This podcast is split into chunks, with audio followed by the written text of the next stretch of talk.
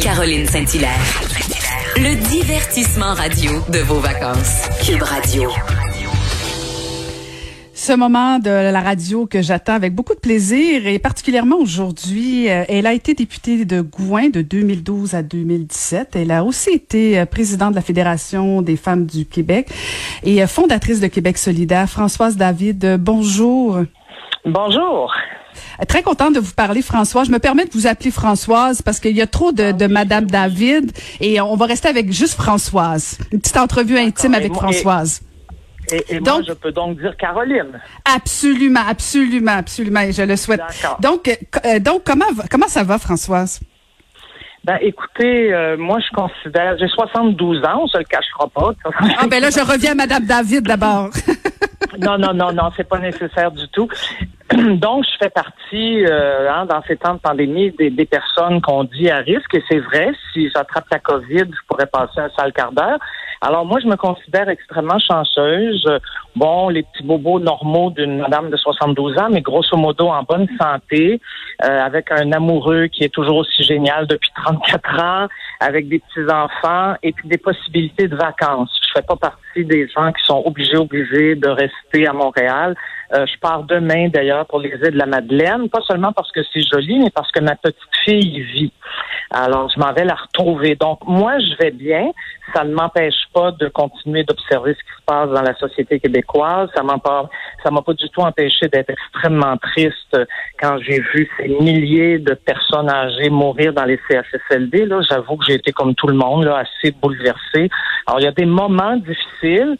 En ce moment, ben, les choses sont quand même plus faciles. Là. Oui, il y a encore des cas. Oui, il faut faire attention. Ben oui, il faut porter un masque. Mon Dieu, on en fait toute une histoire. Moi, je trouve que c'est pas si grave que ça. Euh, puis évidemment, comme tout le monde, j'appréhende un petit peu l'automne. Qu'est-ce qui va se passer Mais ce que j'essaie de faire pour avoir une bonne santé mentale, c'est de prendre la vie au jour le jour. Est-ce qu'aujourd'hui ça va bien? Oui. Bon, on continue. Bon, c'est un bon mode de vie, mais, mais je me permets, Françoise, parce que euh, vous avez fait quelques déclarations, notamment sur Facebook, mais un petit peu partout aussi uh-huh. dans les médias, euh, sur l'impact de la, de la pandémie sur les femmes. Euh, vous avez dit comment les femmes étaient de toute évidence les personnes laissées pour compte. On a vu justement comment les femmes étaient dans les, les métiers essentiels. Est-ce que ça vous tente pas de revenir à la présidente de la Fédération des femmes du Québec? non, regardez, euh, à l'âge que j'ai et malgré ma bonne santé, je ne reviendrai à la présidence de quoi que ce soit. je ne serai pas non plus, euh, je ne reviendrai pas en politique. Il y a des gens qui me le demandent aussi. La réponse c'est non. Euh, la relève est là, place aux jeunes. Oui, il y a des mouvements qui traversent des périodes difficiles. J'en ai déjà connu. je me dis, c'est aux membres de la fédération de gérer les problèmes qu'elles vivent. C'est évident qu'elles en vivent. Euh, et, mais moi, ma contribution, Caroline, c'est de continuer, euh, bon, à chaque fois que je le peux, de prendre la parole pour parler des femmes, effectivement. Euh, j'ai été l'une de celles qui a dit rapidement en période de pandémie, attention, attention, les femmes qui ont déjà la charge mentale dans la maison, là, elles ont la charge physique en plus. Les enfants sont là, pas d'école, pas de garderie. Je savais que ça aurait un impact, c'était évident, ça en a eu un. Ensuite, au retour au travail, d'abord les gars de la construction, je comprends, puis j'ai rien contre les gars de la construction, mais je me disais, si eux vont travailler, il n'y a toujours pas de garderie, qui va s'occuper des enfants, les femmes, bien sûr. Évidemment, c'est ça qui est arrivé. Après, bon, tout s'est, tout a réouvert petit à petit, d'accord? Donc, beaucoup de femmes sont aussi retournées travailler. Les garderies ont réouvert. Il y a des camps de jour cet été. Bon, la situation s'est quand même améliorée. Mais je lisais pas plus tard qu'hier ou avant-hier des statistiques de chômage. Et les femmes au, ben, pas au sortir de la pandémie, mais disons au sortir de la période la plus difficile, ont été celles qui ont été le plus atteintes par les pertes d'emploi et se sont retrouvées le plus en chômage. Fait qu'il y a un vrai enjeu là, hein, Caroline, sans parler de toutes celles, évidemment, là, qu'on a appelées les anges gardiens, on aurait dû dire les anges gardiennes, et, et qui vont cet automne être en négociation de leur convention collective. C'est comme si on faisait une dissociation dans notre tête. Il y a les anges gardiens, puis il y a les employés de la santé. C'est les mêmes. Et cet automne, il va bien falloir que ça aboutisse, là. Et je pense qu'il va falloir qu'on reconnaisse collectivement, je m'adresse pas juste au gouvernement, là, je parle de nous tous, de nous toutes, si les préposés aux bénéficiaires, je le dis avec EF, les infirmières, les enseignantes du primaire, les éducatrices en garderie sont aussi essentielles qu'on le dit, eh bien, on va reconnaître leur travail par des meilleures conditions de travail et des meilleurs salaires. Sinon, tout le reste, c'est seulement du discours. Mais ce discours-là que vous avez, Françoise, il est positif, il est rassembleur, il est mobilisant. Et, quand je uh-huh. dis, bon, est-ce que je savais très bien, je connaissais votre réponse sur un retour, mais quand je vous entends parler, c'est comme si ça mettait toute la lumière sur l'absence de cette voix-là qu'on n'a pas actuellement pour les femmes. Elle est dispersée, elle est soit marginale ou extrémiste, euh, et elle manque actuellement cruellement parce que, bon, que vous que de temps en temps vous sortiez, euh, c'est bien, mais en même temps, c'est comme si le, le discours était pas assez fort et répandu. Il n'y a pas de voix forte pour les femmes au Québec actuellement. Et moi, c'est ça qui m'inquiète. Je vous comprends, Caroline. Je vous comprends très bien. Euh, je pense qu'effectivement, là, j'ai pas trop de temps devant moi, mais il y, a quelque chose d'à la fois difficile et intéressant qui se passe. On va y aller dans le difficile. Bon, ce dont vous parlez, je sais très bien, euh, c'est tous les manques de jugement, appelons ça comme ça, qui ont été faits par l'ex-présidente de la fédération. Son CA a même fini par s'en dissocier. Ça, je vais vous dire une chose, dans le mouvement des femmes, je le connais un peu, ça c'est assez rare. Alors, c'est le signe que ça n'allait pas bien du tout.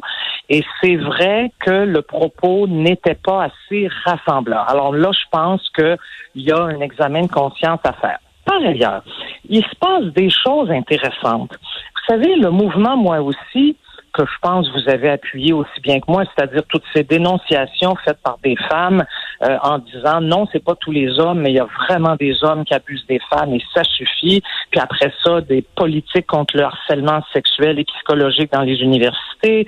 Euh, ce groupe de quatre femmes députées de différents partis qui vont remettre un, un rapport à l'automne sur la question de savoir comment on va traiter les agressions sexuelles. Ça, c'est des choses quand même formidables. Là mais ça ne se fait pas par les moyens que vous et moi, on a connus, c'est-à-dire un mouvement structuré, organisé avec des groupes. En fait, ça se passe essentiellement par les réseaux sociaux, ce qui a certains avantages. Euh, évidemment parce que ça va vite et que tout le monde est au courant. Ce qui a aussi des inconvénients, je le sais, j'en conviens, il faut faire attention au dérapage. Mais il se passe quand même quelque chose de beau chez les jeunes femmes, je trouve, qui disent basta, on en a assez et on lance un appel à tous les gars de bonne volonté au Québec. Dites-le à vos chums, ceux parmi les chums qui n'ont pas d'allure, dites-leur donc qui n'ont pas d'allure. Ça va beaucoup aider les femmes.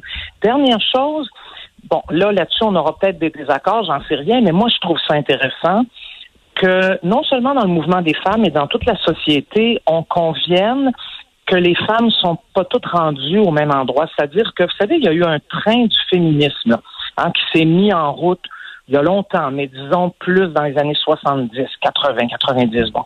Il y a des femmes en ce moment qui sont dans la locomotive de ce train du féminisme. Des femmes là, qui vraiment ont réussi à tirer le épingle du jeu, puis bravo, qui ont certains postes de pouvoir dans l'économie, la politique, etc. Mais il y a des femmes qui sont encore sur le quai de la guerre. Et là, moi, je pense aux femmes autochtones, subissent encore beaucoup de violence et de discrimination raciale. Je pense aux femmes noires, je pense à bien des femmes des communautés arabo-musulmanes. Je veux dire, là, il faut qu'on convienne qu'entre les femmes, on n'est pas toutes égales. Je le disais déjà dans les années 90, hein, la marche du pain des roses. Mm-hmm. C'était pour dire, oui, il y a des femmes bravo qui ont réussi là, à prendre ce train du féminisme et à avancer et à devenir plus égales, disons, avec les hommes.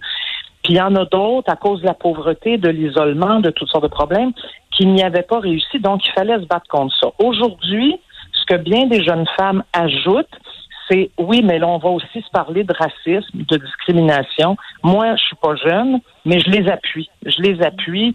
Bon, après ça, on peut faire des distinctions entre certains discours, là, mais sur le fond des choses, je les appuie. Alors, tout n'est pas insatisfaisant, tout n'est pas formidable. C'est un moment, je pense, de notre histoire au Québec qui est mouvant, qui est compliqué, et tout ça imaginé sur fond de pandémie. C'est pas simple, puis je comprends qu'il y a des gens que ça rend anxieux, Euh, c'est pas facile à vivre, je le comprends très bien, mais je me dis que si on en sort là dans quelques mois, que ça soit sur le plan de la santé physique et mentale ou sur le plan des progrès sociaux, ben le Québec aura avancé. Fait qu'on lâche pas. J'entends une Françoise David optimiste, euh, beaucoup très très sage. Est-ce que est-ce qu'il y a encore des choses qui vous indignent quand vous êtes à la maison? Oui. Toute seule, là, toute seule, admettons là que, que y a-tu des fois où vous lâchez un sac où vous en pouvez plus? Ah oui, oui. Je suis assez bonne les sacs. J'ai euh, une, assez, belle étendue. Je sais qu'en public, les gens ne m'entendent jamais, mais mon chum pourrait vous confirmer que je suis capable.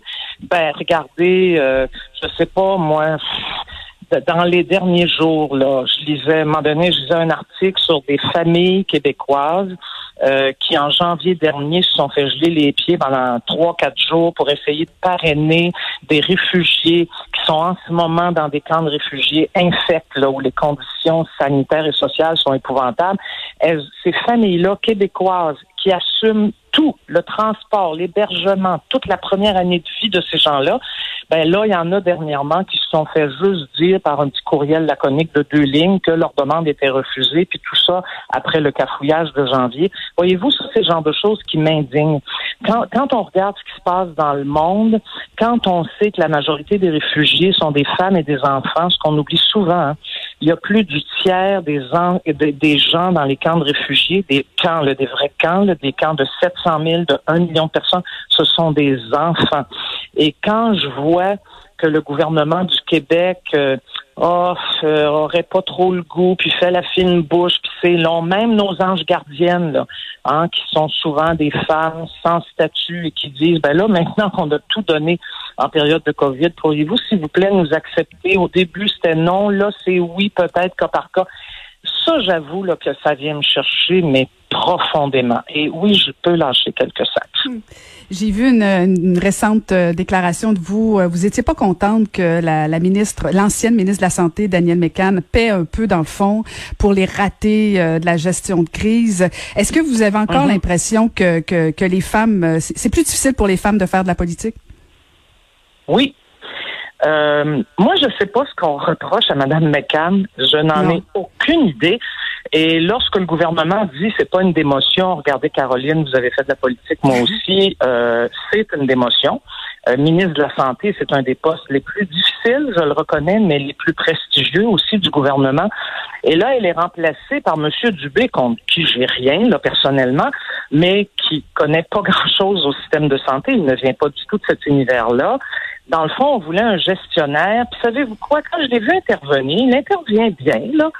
Je me suis dit, à tort ou à raison, en tout cas, les auditeurs en jugeront, on dirait que ça, qu'il voulait, que M. Legault voulait avoir l'espèce de visage du père de famille, avec un peu d'autorité, avec un air bougon un petit peu, qui dit, bon, ben là, mes amis, là, c'est par là que ça va passer. Ça, ça me donnait cette impression-là qu'il voulait un communicateur, ben, en fait, typiquement masculin.